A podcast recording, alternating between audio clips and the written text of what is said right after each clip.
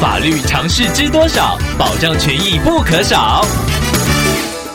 欢迎收听《法律知多少》时间，我们请到台湾瑞银法律事务所律师郑瑞伦来为您解答法律上的疑惑。各位听众朋友，大家好，我是郑瑞伦律师。郑律师您好，听众朋友娜娜透过官网留言板想要请问您，她的母亲多年前当互助会的会头，后来被一个会员倒会了，当时对方只愿意每个月还款五千元，至今还有大约一百万的欠款。前几年有请他们来签本票，但是最近本票过期了要重签，基于信用原则，想要请问郑律师，是否可以请对方签现金保管条，要求对方务必清偿欠款呢？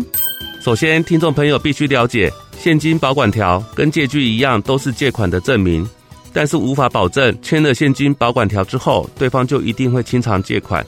听众朋友的母亲是债权人，当然可以和债务人协商，双方都可以接受的还款方式。如果是签本票来担保债权，债务人拒绝还款的时候，债权人就可以向法院申请本票裁定，来强制执行债务人的财产。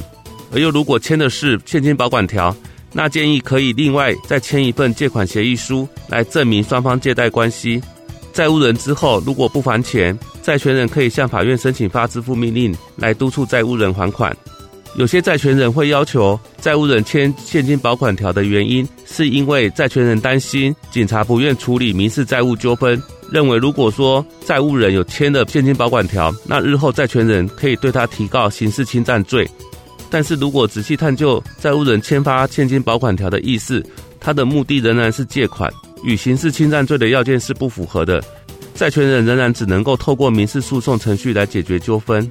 以上是债权人可以选择的法律程序，不过还是要提醒听众朋友，在出借款项的时候，务必要慎重选择借款人。这是因为，即使法律有替债权人规划完整的求偿程序，但是如果债务人名下没有财产，债权人也难以透过法律途径来拿回借款。以上希望律师的回答可以帮助到听众朋友，谢谢。